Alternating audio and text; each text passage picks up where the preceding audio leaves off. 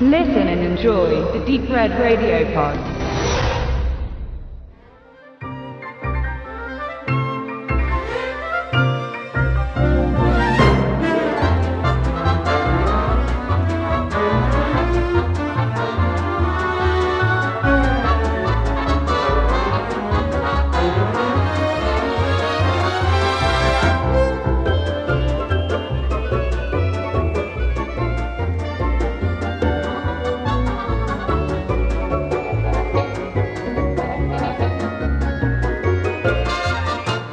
Herzlich willkommen zum Filmtalk. Hier ist Julia. Mit mir im Studio ist die Lisa. Hallo. Und wir haben uns gedacht, wir machen mal wieder so ein Jahresend-Dingens und reden über unsere Lieblingsserien, die wir so im Laufe des Jahres geguckt haben. Bei mir sind echt viele zusammengekommen, was wahrscheinlich vor allen Dingen daran lag, dass wir im ersten Teil diesen Jahres noch im Lockdown waren. Ihr erinnert euch? Also etwa bis Ostern. Damals. Damals. Es war ein anderes Leben. genau. Ging es dir auch so? Hast du viel geguckt, Lisa? Ich habe auf so eine sehr ungesunde Art und Weise ziemlich viel geguckt. Ich habe äh, den Lockdown wirklich sehr ausgekostet. Mm, ging, kam eine Menge zusammen. Momentan gibt, merke ich tatsächlich wieder, dass es auch eine Welt außerhalb gibt. Also, aber reicht ja auch, ne? Also äh, kam schon eine Menge zusammen. Und man kann ja auch nicht so richtig aufhören, weil es kommt ja immer wieder was nach, ne? Ja, wobei ich in letzter Zeit, also in den letzten Monaten, immer das Gefühl hatte, boah, da ist irgendwie so ein bisschen Flaute. Die groß angekündigten Serien, auf die wir alle warten, die sind immer noch nicht da. Ja. Die werden ins nächste Jahr verschoben.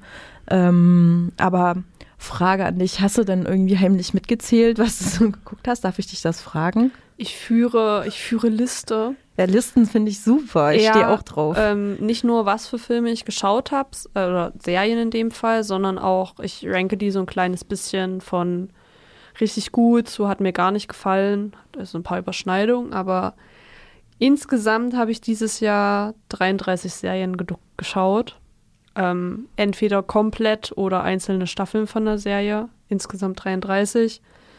Und bis auf sechs Stück sind noch alle in diesem Jahr äh, rausgekommen. Also äh, bestimmte Serien, da halt ein paar, sind halt Staffeln dieses Jahr rausgekommen. Ich bin darauf aufmerksam geworden, habe den Rest auch mitgeschaut, aber es ist halt wirklich eine Menge. Hm, ich habe ja vorhin schon mal gezählt, wie viel, ich bin ja so ein Science-Fiction-Fantasy-Fan, habe ich irgendwie durch meine Liste festgestellt. Da waren ja allein schon 15 Serien oder so ja. auf meiner Liste. Du bist da ja nicht so der Fan von. Nee, ich brauche das Drama. Gut, wir wollen mal mit der Kategorie 1 anfangen und haben uns geeinigt, erstmal über deutsche Serien zu sprechen. Was ist dein Favorit in diesem Jahr? Favorit ist ein schwieriges Wort für deutsche Serien. ähm, ich bin extrem großer Druckfan. Das ist nicht das klassische Serienformat, was man so kennt, sondern ähm, das ist, es kommen jede, jede Woche beziehungsweise jeden Tag kommen ein bis zwei Clips auf YouTube, die können zwischen zwei und fünf, sechs Minuten lang sein und am Ende der Woche kommt dann eine Folge, wo die ganzen Clips gebündelt sind raus und das geht dann über zehn Wochen hinweg. Ähm, ist im Endeffekt wie so eine Art Teenie-Serie, die aber dafür sorgen soll, dass sich die Jugendlichen, in, um die es in der Serie geht, so in alltäglichen Situationen auch wiederfinden. Also wenn der Clip auf YouTube um 21.30 Uhr äh, veröffentlicht wird, dann soll das eine Situation widerspiegeln, wo gerade die Figur äh, 21.30 Uhr irgendwas macht, damit man ein bisschen das Gefühl hat, dass es gerade in Echtzeit so ist. Äh, das ist ebenso mit Instagram-Kanälen, die, die für diese Figuren angelegt sind und so.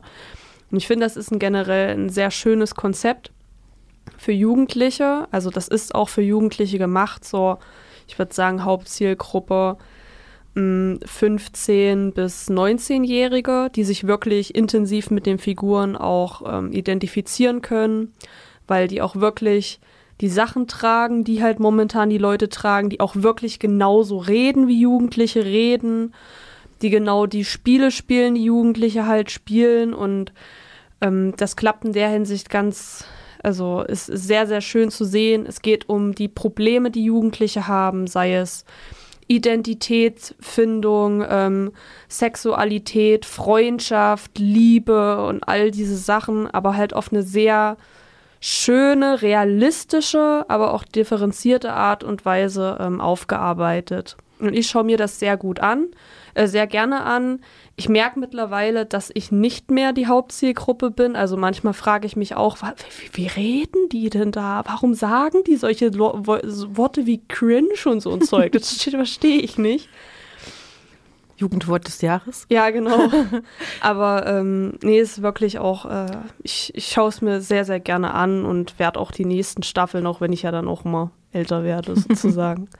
ich bin ja nicht so Zielgruppe von der Serie, ich verfolge die nicht. Ich stehe aber total auf das Konzept, ähm, die Jugendlichen da abzuholen, wo sie unterwegs sind, nämlich in sozialen Medien, äh, in den Formaten, die sie gewöhnt sind. Also die Formate werden ja immer kürzer. Ne? Wer mit Jugendlichen arbeitet, so wie ich, der weiß das.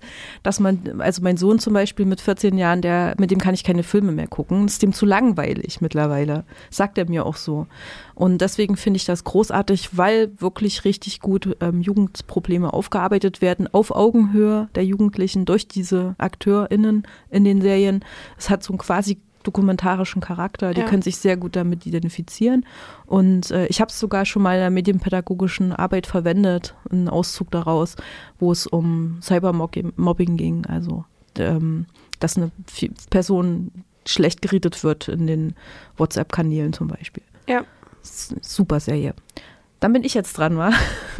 Also meine Lieblingsdeutsche Serie in diesem Jahr heißt Drinnen. Die lief auf dem ZDF und ist eine Serie, die sich der Thematik, was mache ich im Lockdown oder vielleicht auch in der Quarantäne zu Hause und mir fällt die Decke auf den Kopf und wir beobachten eine Frau im mittleren Alter dabei, wie sie sich halt die Zeit totschlägt und wie sie chattet mit ihrem Mann, der ist mit den Kindern irgendwie noch in einem Ferienhaus am Meer und ist gar nicht bei ihr, sie ist wirklich ganz alleine. Dann auch die ähm, Konversation mit ihrem Chef. Sie muss ja Homeoffice auch machen und kommt irgendwie gar nicht klar, sich zu strukturieren und ähm, mit ihren Eltern auch, die so richtig Probleme haben, überhaupt mit der Technik klarzukommen und so weiter. Oder auch eben das gemeinsame Besäufnis mit der besten Freundin. Beide sitzen halt vom Laptop und trinken sich miteinander und wachen dann früh auf, noch mit dem Kopf auf dem Schreibtisch und das leere Glas daneben, so, ups, was passiert. Also das sind so herrliche Momente festgehalten, die wir vielleicht alle in den letzten anderthalb Jahren mehr oder weniger auch selbst erlebt haben und uns super damit identifizieren können. Und das ist aber sehr sehr lustig erzählt, sehr ganz leicht und immer mit so einem Augenzwinkern und äh, das hat mich total abgeholt, muss ich sagen. Das fand ich großartig. Für alle, die es noch nicht gesehen haben, weiß ich jetzt aber gar nicht, ob es noch in der Mediathek von ZDF zu sehen ist. Hört sich mega an. Ich mag auch ehrlich gesagt die Kombination aus trauriger Wirklichkeit, aber das gepaart mit wirklich Humor. Ich meine, anders, besser kann man es ja eigentlich gar nicht aufarbeiten, sozusagen. Mhm. Nee, finde ich super. Ich würde es mir anschauen. Ich werde es mir anschauen. Aber immer, also kann ich wirklich empfehlen. Es hat, es, die sind auch so kurz, äh, glaube ich, 10, 12 Minuten nur die Folgen. Kann man auch mal so in der Mittagspause zwischendrin snappen. Genau. Gibt es vielleicht noch eine deutsche Serie, die man kurz erwähnen sollte?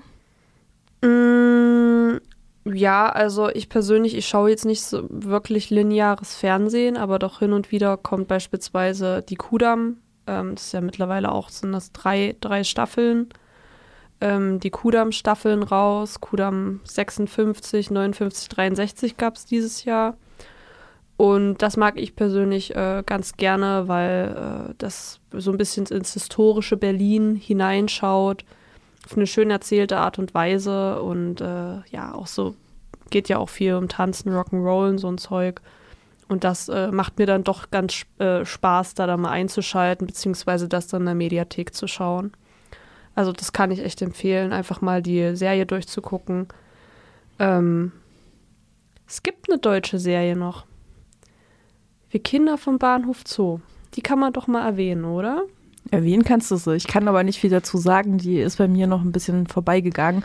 Das liegt aber daran, dass ich mich nicht dran traue, weil ich äh, mich sehr, als ich 13 war mhm. und oder ich weiß nicht, ob ich so alt war, mit ähm, Christiane F. auseinandergesetzt habe. Und ja. Also ich, ich erwähne die mal, weil ich habe mich zwar auch mit 13 mit Christiane F. auseinandergesetzt, aber vielleicht in einem anderen Kontext, weil die Umgebung bei mir nicht mehr so war wie damals.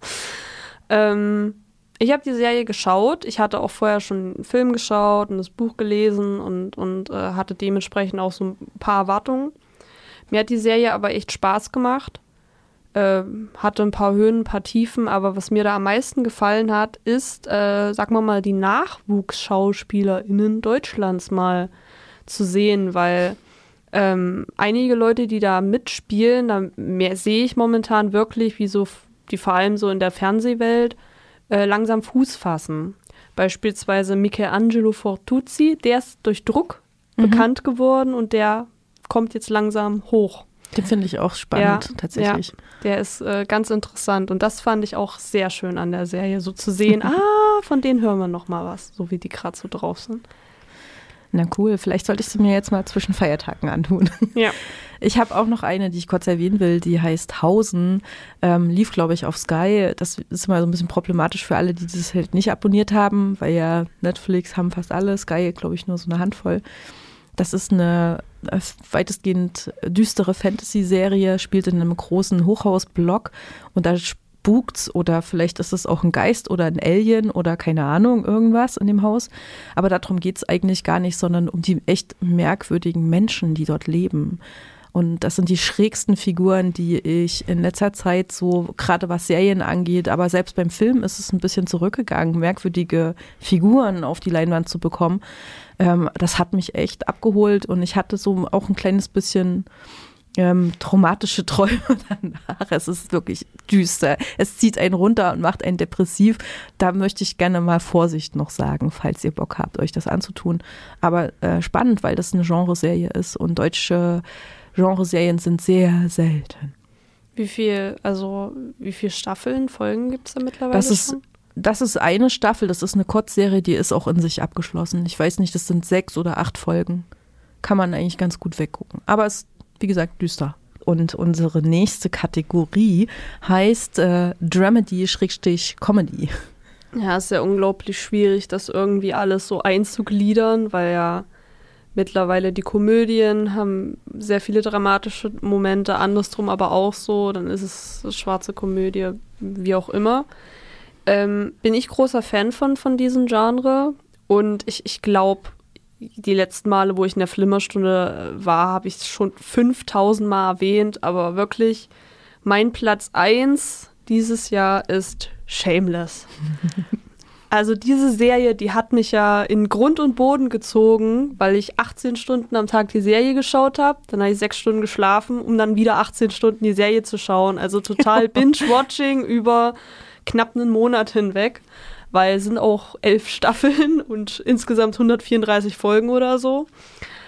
Aber das zeigt ja im Endeffekt auch, wie viel Spaß mir die Serie gemacht hat. Es handelt sich um eine Familie in Chicago Southside. Ähm, ja, rustikales Stückchen Erde, wenn man so sagen kann. Und die Familie, ja, äh, ja. Ist etwas schräg. Ist etwas schräg, hält sich neben den Jobs, die sie ohnehin schon haben, mit so kleinkriminellen Machenschaften über Wasser, die aber gar nicht so wirklich kleinkriminell wirken, sondern in dieser Gegend, in die sind halt einfach normal irgendwie. Die haben alle einen sehr vulgären Wortschatz drauf, der aber auf der anderen Seite extrem lustig ist, zu, also dem zuzuhören. Ähm, sehr viele lustige Momente. Und da sich die Staffel ja über, nee, die Serie über elf Staffeln zieht, kann man ja den Charakteren so richtig beim Erwachsenwerden äh, zusehen. Denn äh, diese Familie, die aus einem Vater ähm, und sechs Kindern und einer abwesenden Mutter. Die gibt es eine, schon, aber genau, ja. die kommt zwischendurch. Gastauftritte. Die kommt zwischendurch ein, zwei, dreimal vorbei. Ähm, gibt sechs Kinder von ja gerade so geboren bis hin zu, ich glaube 19 war sie in der ersten Staffel und ähm, ja, es ist auch schön zu sehen, wie die sich alle so entwickeln und oder nicht entwickeln. Mm, ja, wirklich, wirklich klasse. Meine Lieblingsfigur, also ich hab, bin ja angepiezt worden von dir und habe die Hälfte geschafft, der Staffeln zu gucken. Da musste ich erstmal einen Break machen, weil äh, ich muss gestehen, sich die Themen dann doch ein bisschen wiederholen und äh, das, das, das war dann erstmal zu, zu viel. Also krassen Binge äh, habe ich nicht geschafft. aber ich mochte vor allen Dingen ja den Vater, weil der ist sowas von drüber. Ähm, der macht so viel Scheiß. Also ich sag das jetzt einfach auch mal so, weil diese Wörter ja auch ständig fallen in der Serie. Der macht alles falsch, was man als Vater falsch machen kann. Und trotzdem kann man den Typen, trotzdem kann man den lieb haben und mögen und Mitleid mit ihm empfinden. Er ist echt ein, ein armseliger Tropfen, ist ein Alkoholiker und kommt mit dem Leben auf der einen Seite gar nicht klar und auf der anderen Seite aber irgendwie doch. Mhm. Das ist ganz, es ist eine, eine Ein Überlebenskünstler. ja, das hat so Ja. eine, so eine, ja, weiß nicht, das, das balanciert diese Serie unglaublich auf, Ja. aus, diese Tragik, die da eigentlich der ganzen Sache zugrunde liegt und dann dieses überzogen, ins, ins Groteske gezogene, manchmal lustige auch. Und vor allen Dingen darf man nicht vergessen, es gibt auch eine Handvoll ähm, Nachbarn, die Nebenfiguren sind, die auch total herrlich gezeichnet sind. Also Sheila, die Nachbarin, ist ja auch eine meiner absoluten Lieblingsfiguren, die eingeführt wird als äh, jemand, der Angst hat, auf die Straße zu gehen. Und naja, das entwickelt sich auch noch sehr derbe weiter bei ihr. Ja, Schräg, ja, also mega schräg. ja. Also es ist so in alle, in alle äh, Richtungen gibt es da irgendwelche Mhm. Figuren, mit denen man sich irgendwie identifizieren kann oder nicht oder nicht möchte oder dann doch will. Und Mhm. das Ganze ist wirklich unglaublich schön anzuschauen. Also kann ich echt empfehlen, wenn man mal sehr, sehr viel Zeit mitbringt, ähm, einfach mal durchschauen. Ist jetzt auch vorbei. Also es kommt nicht noch was. ähm, Gott sei Dank. ja, jetzt nicht Gott sei Dank, aber sagen wir es mal so, die, End die Serie ist so geendet, dass einfach nicht noch was kommen kann. So, von daher, it's, it's, it's over. Aber die äh, Staffeln, die jetzt bestehen, also wirklich schöne Sache. Vor allen Dingen eben Chicago als äh, Kulisse mochte ich auch. Ja. Ist mal was anderes, sieht man nicht so oft. Definitiv. Genau. Äh, mein Tipp ist äh, eine eindeutige Komödie, würde ich mal behaupten, im historischen Gewand und heißt The Great. Das ist eine Serie, die schon im vergangenen Jahr gedroppt wurde. Ich habe sie aber erst dieses Jahr geschaut, weil ganz klassisch noch auf DVD von einer Freundin ausgeliehen bekommen, denn das ist auch eine Serie, die auf Sky oder so lief. Und äh, es handelt sich bei The Great um die große Katharina oder Katharina die Große von Russland, äh, die wir dabei beobachten, wie sie als junges Mädchen, eben, als sie ist ja Deutsche gebürtig, nach Russland kommt, um dort den Zar Peter zu heiraten. Peter der Dritte ist das übrigens, nicht Peter der Große. Und äh, sehr idealistisch ist und davon träumt, äh, von so einer Märchenprinzessin-Hochzeit und dann dort an den Hof kommt und das ist alles äh, anders, als sie sich vorgestellt hat. Peter hat nur eines im Sinn, nämlich Party, Party, Party.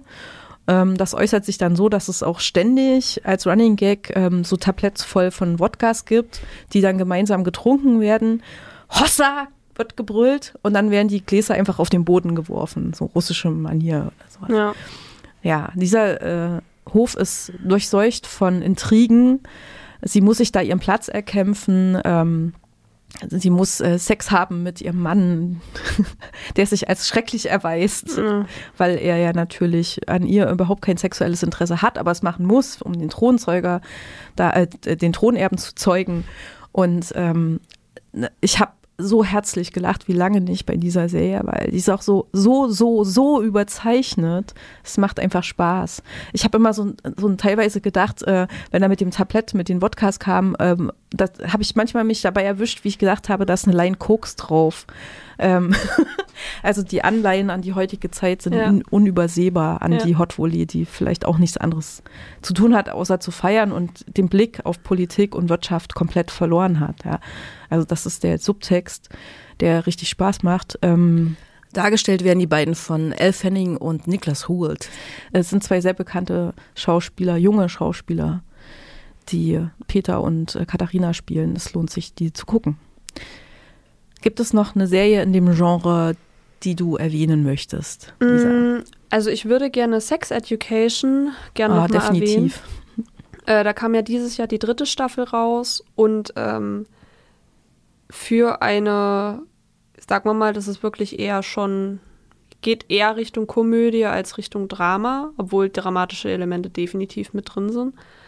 Ähm, ist es wirklich eine Serie, die mir sehr, sehr gefällt. Nicht nur, weil sie schön lustig ist und auch wichtige Themen beinhaltet, sondern weil die auf eine sehr tolle Art und Weise einfach die Probleme, die Jugendliche und auch Erwachsene heutzutage haben, ähm, dass das darstellt und zeichnet, dass das überhaupt nicht überspitzt wirkt oder irgendwie total fiktiv oder erfunden, sondern ähm, ja, richtig schön erklärt. Auch geht es ja auch sehr viel um, um ähm, sexuelle Identität und so, wie da angegangen wird, wie das erklärt wird. Und das finde ich richtig klasse.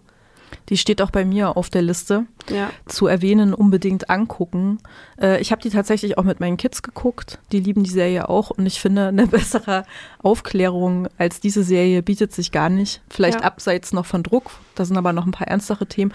Denn ähm, Sex Education bereitet einfach wirklich tatsächliche Probleme, die Jugendliche aus Scham haben können. Sowas von lustig und unterhaltsam auf, dass du dir denkst, warum bin ich da eigentlich so schamvoll? Ja. am Ende. Und allein dieser Effekt, dafür lohnt es sich schon. Ne? Ähm, die Mutter der Hauptfigur ist ja Otis. Otis. Super, Aisha Butterfield. Ja. äh, mit seinen blauen Augen. Ist ja Psychologin, auch im Sexualbereich tätig und ähm, dargestellt übrigens von Gillian Anderson. Das, das passt einfach alles richtig mega gut zusammen. Ja. Also wirklich empfehlenswert. Wir reden jetzt über die besten über, oder die beste Dramaserie des Jahres, die wir gesehen haben. Welche war das bei dir? Äh, bei mir war es Peaky Blinders. Einfach weil sich da für mich alles, alles war in der Serie drin, was ich persönlich einfach mag. Ähm, Historie, extrem cooler Soundtrack, Killian Murphy plus Tom Hardy plus Adrian Brody in einer Serie.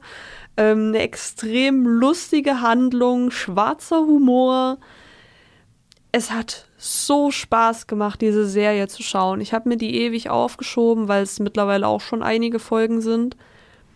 Aber also es war wirklich klasse. Ähm, es handelt ja von dieser von dieser Birmingham Group, die es ja früher auch wirklich gab, den Peaky Blinders und die ja am Anfang ihr Geld durch illegale Wetten bei Pferderennen gewinnen und dann ja dann auch in größere Geschäfte einsteigen, ähm, 1920er Jahre ungefähr.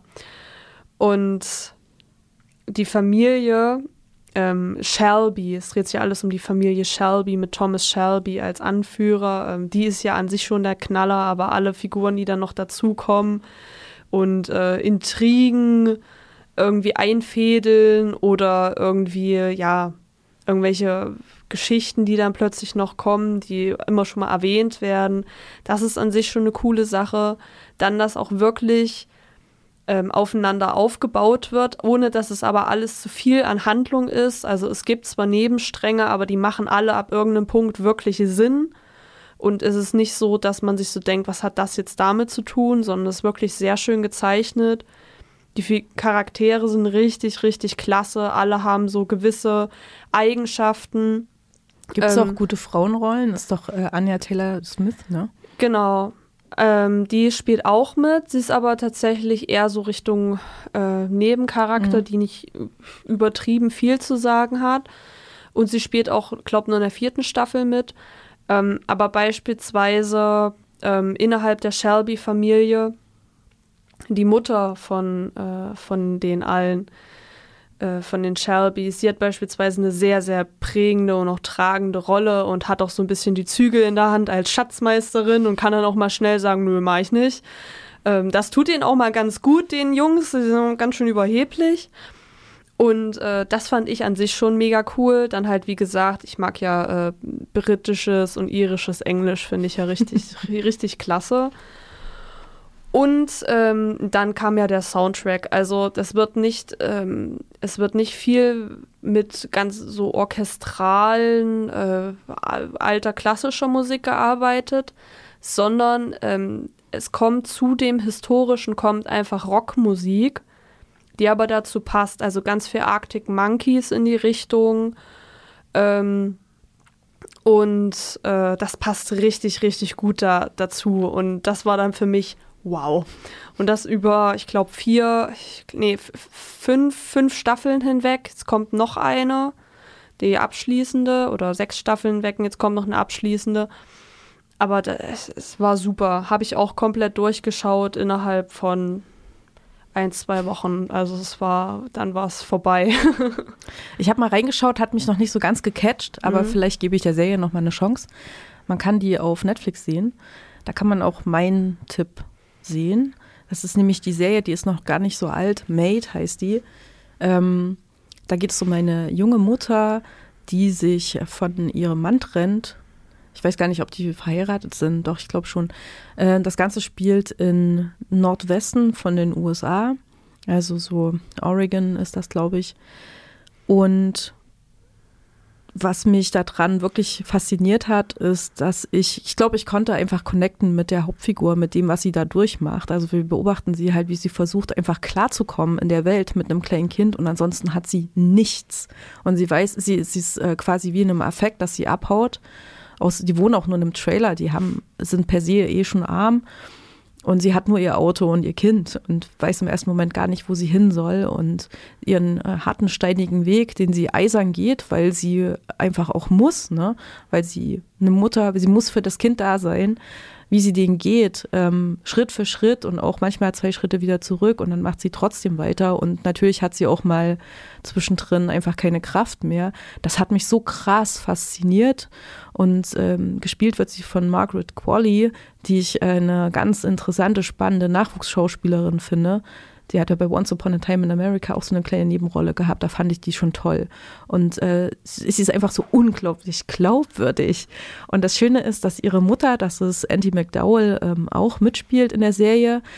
Und zwar als ihre Mutter. Und die ist so eine schöne, schöne, herrlich durchgeknallte Künstlerin, die auch selber nur auf der, äh, im Trailer auf der Straße lebt und ihr Leben auch nicht im Griff hat. Und wenn du dann äh, sozusagen nicht mal familiären Background hast, das ist schon echt eine harte Nummer. Und ich glaube, in den USA ist das Ganze was die soziale Absicherung angeht, auch nochmal eine Stufe härter. Zumal sie ja auch noch eine intelligente Frau ist, die eigentlich einen Platz, ein Stipendium hat an einem College und gerne Literatur studieren möchte. Also die hat mich wirklich total abgeholt, diese, diese Serie, weil ich sie sehr glaubwürdig fand und weil ich mich da sicherlich auch drin wiedergespiegelt habe, Ja. gesehen habe. Ähm, dicke Empfehlung dafür. Gibt es noch eine, eine kleine Serie, die wir hier erwähnen möchten? Mm, Jetzt mal unabhängig vom englischsprachigen Kontext. Äh, Lupin hat ja dieses Jahr auf Netflix ja auch wieder einige Rekorde aufgestellt. Und ich habe mir die auch angeschaut, kam auch, ich glaube, der zweite Part ähm, kam dieses Jahr auch raus. Ich glaube, der andere äh, letzten Dezember oder so. Und ähm, die hat mir auch sehr gefallen, die Serie. Äh, mit Omar Sy, Sy, wie man immer ihn aussprechen mag, in der Hauptrolle. Spielt einen sehr gewieften Dieb, der sich an dem der sich an äh, Lupin, dem, dem Meisterdieb, da ein bisschen orientiert und dann im echten Leben sozusagen so ein paar Dinge nachstellt. Im Endeffekt als eine Art Rachefeldzug gegen einen ja, großen Mogul Pellegrini und, und so heißt er. Und ähm, ja, auch das sehr, sehr dramatisch, aber mit einigen lustigen Momenten. Und ähm, mir, hat die, mir hat die Serie sehr viel Spaß gemacht, einfach weil ich auch das Genre extrem schön finde und ich mag so dieses, warum hat er das gemacht? Und dann kommt eine halbe Stunde später, oh mein Gott, deshalb, wow, das war so schlau und so. Das, das mag ich ganz gerne. Das waren ja zwei Staffeln gleich dieses Jahr, ne? Also es Oder war, über den Jahreswechsel es sollte die erste. eigentlich, es sollte eigentlich eine Staffel werden Mhm. Mit zehn Folgen. Mhm. Das Problem war, dass ähm, plötzlich kam dann so ein Virus um die Ecke und dann konnten sie gewisse Szenen nicht mehr na, äh, nicht weiter drehen, beispielsweise vom Louvre und so. Und dann haben sie gesagt, okay, die ersten Staffel, äh, die ersten Folgen haben wir sowieso schon abgedreht, die bringen wir jetzt schon raus, den Rest drehen wir danach und machen das als zweiten Teil. Genau. So. Ich habe die Serie auch geguckt. Ähm, ich, die hat mich auch gecatcht. Ähm, ich fand sie sehr unterhaltsam. Aber im Nachgang äh, habe ich die verloren. Sowohl was die Bilder angeht im Kopf, als auch was die Geschichten angeht, was da eigentlich passiert ist, auch die Figuren. Und die lässt, finde ich, zum Ende hin nach, weil nämlich die, das, was du meinst, ne, dass er, er, er tut was und plötzlich kommt dann so ein Kniff und ein Dreh und die Handlung ändert sich. Das kommt dann wirklich in jeder Folge und hat, ist dann, dann so, oh, mhm. ja. Ähm, klar weiß man ja immer noch nicht ganz genau, was passiert, aber dass es passiert, ist dann schon fast ja. ein bisschen. Das, das hat mir ein bisschen aufgestoßen, aber durchaus äh, zu empfehlen als eben Krimi-Comedy mit, sie ist, äh, die hat auch viele Action-Szenen mit drin. Das macht schon Spaß zu schauen und eben Französisch ist mal was anderes. Und das ist auch schön zu sehen, dass, äh, dass es manchmal wichtig ist, dass manches auch in Serien verfilmt wird und nicht immer nur in einem Film zusammenge zusammengepackt und dann fehlt da die Hälfte, weil manchmal braucht halt einfach ein Charakter eine Zeit lang, um sich zu entwickeln. Und Tut er das? Naja, also es wird ja von, es wird ja immer mehr äh, davon dargestellt, warum er überhaupt das tut, was er, was er tut. Seine Backstory wird quasi Ge genau. in Zurückblicken gezeigt. Genau, ja, und wie dafür, er so geworden ist. Ja. Genau, und dafür wird halt auch ein bisschen Zeit benötigt mhm. und deshalb ist es auch wirklich, ähm, ja, ist das auch eine Serie, die auch wirklich den Namen äh, zurecht trägt, weil bei manchen Serien denkt man sich ja so, warum hättest du jetzt auch in zwei Stunden runterbrechen können, so. Gut, äh, wo wir schon mal so bei Serien sind, die nicht aus Deutschland oder Amerika kommen, habe ich auch noch einen Tipp. Äh, eine türkische Serie, die heißt Bir Başkadir. Und ich bin darauf aufmerksam geworden, weil ich natürlich immer viel Podcasts höre, was es gerade Neues und Sehenswertes gibt. Und äh, die muss in Istanbul oder Türkei allgemein krass eingeschlagen sein. Sie spielt in Istanbul und die Türken haben sich sehr damit identifizieren können mit der Serie. Die ist ähm, in der Synchro auf Netflix auch zu sehen. Und ich kann die nur äh, echt empfehlen, weil das mal was anderes ist, ein bisschen exotisch reinkommt. Aber die Probleme, die die Figuren in der Serie haben, das ist eine, so ein buntes Potpourri, so an acht oder sechs oder acht Hauptfiguren, die in jeder Folge ein bisschen näher beleuchtet werden. Also jede Folge folgt einer Person, die irgendwie lose oder auch ein bisschen näher miteinander verbandelt sind. Ähm, die Probleme, die die haben, die sind eins zu eins auch auf uns übertragbar. Und ich finde dann immer schön, dass du zwar in einer anderen Welt bist, aber plötzlich checkst beim Gucken, denen geht es genauso wie uns. Also what? Und ähm, so ein bisschen durchzieht sich die Geschichte von einer ganz jungen Frau, die plötzlich irgendwie den Hut auf hat in ihrer Familie ähm, und sich um die Kinder sein, äh, ihres Bruders kümmern muss, weil die Schwägerin irgendwie an Depressionen leidet und sie selbst dann auch ähm, Psychotherapiehilfe bekommt und erstmal gar nicht weiß, warum. Also sie fühlt sich gar nicht krank und dann aber sich ein bisschen mit der Therapeutin auch näher kommt. Die Geschichte von der Therapeutin wird erzählt. Und ähm, da, dadurch, dass du so viele verschiedene Porträts von verschiedenen Figuren hast, gibt sich ein sehr schönes Bild dieser Gesellschaft. Und man hat Einblicke in, in ein etwas ärmeres Istanbul, gleichzeitig aber auch ein stinkreiches Istanbul. Es gibt noch eine Figur, ein Mann, der sich extrem langweilt, der ist reich und hat nichts zu tun. Äh, und hat jede Nacht ein anderes Liebesabenteuer. Also es ist, ähm, ähm, hat mir richtig gut gefallen. Ja. Wir Bashkadir. Ich möchte mich ganz kurz noch dem Thema Science-Fiction-Fantasy-Serie widmen. Auch wenn du da jetzt keinen Tipp mit hast, Lisa, dann muss ich halt jetzt das alleine hier abrocken. Und mein Tipp in diesem Jahr ist ganz definitiv, und ich glaube, ihr werdet mir alle ähm, beipflichten, die Serie Beforeigners, die im ZDF zu sehen war, ist eine norwegische Serie die in Oslo spielt und davon handelt, dass ein Zeitloch auftaucht. Und aus diesem Zeitloch tauchen Menschen im modernen Oslo auf, aus den unterschiedlichsten historischen Zeiten, angefangen von Steinzeit über Wikingerzeit, über ähm, 19. Jahrhundert und so. Die siedeln sich dann alle in Oslo an und man muss dann halt plötzlich mit diesen Menschen klarkommen, die ja nicht aus einer fremden Kultur im Sinne von woanders auf der Welt herkommen und deswegen auch anders sind und anders sprechen, sondern eigentlich aus, der, aus demselben Land kommen, nur aus einer anderen Zeit und deswegen anders sind. Und das hat, das verschiebt so den Fokus auf dieses Anderssein äh, und das macht diese Serie unglaublich spannend. Und wir verfolgen die Geschichte aus Perspektive von zwei Polizisten, einem ähm, Typen, der irgendwie so ein bisschen auch Eheprobleme hat und eine Tochter und so weiter. Und einer Frau, die eine Wikingerfrau ist und irgendwann mal vor ein paar Jahren eben nach Oslo gekommen ist und sich mittlerweile eben integriert und angepasst hat und den Job als Polizistin bekommen hat. Ähm, und das ist ein sehr schönes Pärchen und die müssen so einen Mordfall verfolgen und äh, dabei guckt man halt in diese sehr skurrile Situationen hier und da hinein, lernt noch ein paar andere Figuren kennen und ähm, einfach diese, diese Verknüpfung von, von, von dieser gesamten Idee, die da drin steckt und auch wie die Serie erzählt wird, die finde ich ganz grandios. Manchmal hat man einfach nur so Passagen, wo jemand mit dem Auto durch Oslo fährt und man sieht all diese verschiedenen Menschen, also cool. so die die Mittelaltermenschen, wie sie da die Hühner auf der irgendeiner Parkwiese halten und ja. mit den Ziegen durch die Stadt oder so. Also es ist sehr herrlich. Ähm, und auch die Perspektive von der Teenager-Tochter vom Polizisten spielt da eine Rolle, weil sie ja eben dieses Pubertäre und na, na, na und es, ja, keine Ahnung. Es funktioniert unglaublich gut, die Serie. Und ich weiß auch, dass sie ein absoluter Publikumsliebling ist und auch fortgesetzt wird. Und darauf freue ich mich schon ganz toll. Sehr schön. und ich habe natürlich noch eine ähm, zu erwähnen. Und ich muss darüber, glaube ich, auch noch gar nicht so viel sagen, weil ihr bestimmt auch wisst, äh, was das für eine Serie ist. Das ist auf Disney Plus die Serie The Mandalorian die ich mir endlich angeschaut habe und ich bin sehr begeistert das ist für mich das Star Wars, was ich gerne im Kino gesehen hätte. Das ist das, was sie hier schaffen, in der Serie umzusetzen. Weil je, jede einzelne Episode dich in so eine andere Welt entführt, du die Figuren kennenlernst, durch die Serie Zeit hast, die Figuren kennenzulernen. Und ähm, das macht sehr viel Freude. Der Mandalorianer ist ja so eine Art ähm, Ritter, Cowboy in moderner Form, der eben mit einem Raumschiff im Weltall um, umherreist. Also The Mandalorianer hat mein Herz erwärmt und ganz besonders natürlich der kleine Baby Yoda. Ihr wisst, wovon ich rede. äh, das war schon ein sehr kurzer Block. Wollen wir gleich den nächsten anschließen, der da heißt schlechteste Serie des Jahres und vielleicht verlieren wir da am besten auch gar nicht allzu viele Worte. Welche ist das bei dir?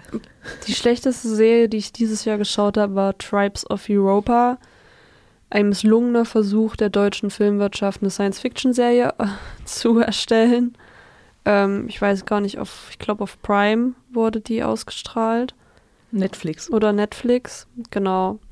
Und äh, ja, war absolut grausam. Nee, es hat halt einfach vorne und hinten nicht funktioniert. Also typische Probleme, die bei Science Fiction und so ist es in der Zukunft, so war das damals und so, die, worüber ohnehin immer schon so ein bisschen nerdig gesprochen wird, sozusagen, hat halt dort alles vorne und hinten nicht funktioniert. Ich habe mich alle drei Minuten gefragt, was, wa warum? Zum einen, was macht die Figur da? Warum ist die Figur so? Und hat das überhaupt irgendwas mit der Handlung zu tun? Und ähm, glücklicherweise hatte die Staffel nicht wirklich viele Folgen. Ähm, ich habe sie durchgeschaut, also ich, ich breche eigentlich fast nie irgendwie was ab. Ähm, dann muss es schon ganz, ganz furchtbar alles sein. nee, äh, ich habe sie durchgeschaut. Ich glaube, das waren sechs Folgen, aber es hat halt einfach vorne und hinten nicht funktioniert. Man muss allerdings auch dazu sagen, es hat auch deshalb nicht funktioniert, weil ich einfach höhere Ansprüche an diese Serie von vornherein hatte. Also die wurde ja so an, so extrem angekündigt überall ständig lief Werbung und Trailer-Werbung und so zu der Serie überall und habe ich gesagt, naja gut, äh, auch ein paar Schauspieler, die da mitspielen, sind ja auch recht bekannt, äh, probierst du mal, aber es, ja, hat halt einfach nicht funktioniert, ne. Die hatte, glaube ich, nur sechs Folgen oder so. Mhm. Ich habe mir die auch alle angeschaut und zwar habe ich mich auch gequält, weil ich gedacht habe, es wird besser. Ich, ich, ich wollte, dass es besser wird. Ich wollte, dass diese Serie gut wird. Und es ist nicht passiert. Es ja gibt vielleicht noch so die ein oder andere Figur, die ich ganz spannend finde und vielleicht auch deswegen weitergeschaut habe. Also die äh, Krähe, die eine Dame, fand ich ganz spannend so. Am Ende verliert die dann aber auch wieder. Und weißt du, was mich am meisten genervt hat daran, ist, dass manchmal die Figuren so unglaubwürdig gehandelt haben, nicht ja. nachvollziehbar. Ähm, und das Zweite und das Allerschlimmste für eine gerade eine Fantasy-Serie ist, dass das Worldbuilding nicht hingehauen hat. Ja, ja, genau, das also meinte ich. Ja, ja. Die, diese Welt, die da erschaffen wurde, ja. die, die Distanzen, die zurückgelegt wurden und plötzlich war alles anders. Das irgendwie hat das alles nicht miteinander gefunzt. Ach ja, ich weiß noch, ähm, der, ich das Namen nicht finde, der mit dem italienischen Namen, der österreichische Schauspieler, der mit dem Jungen dann mit dem Auto unterwegs war, das war auch eine interessante Figur. Hast du schon vergessen. Aber ich äh, erinnere mich an das Auto mit den Jungen, ja. Ich hätte sie nicht, ich würde sie nicht als schlechteste Serie einordnen. Ich bin aber sehr gespannt, weil ich gelesen habe, dass die auf fünf Staffeln angelegt ist von vornherein, ob die überhaupt fortgesetzt wird. Weil ich alle fanden die Serie, wenn überhaupt, mittelmäßig bis schlecht. Also, falls ihr sie noch nicht gesehen habt, dann äh, lasst es am besten bleiben. Es sei denn, ihr seid Hardcore-Endzeit-Film-Fans oder so, dann vielleicht doch. Weil es gibt auch schlechte Filme in dem Genre. Meine schlechteste Serie des Jahres ähm, habe ich mich ein bisschen schwer getan. Ich will eigentlich das Thema Squid Game hier gar nicht nochmal auftun.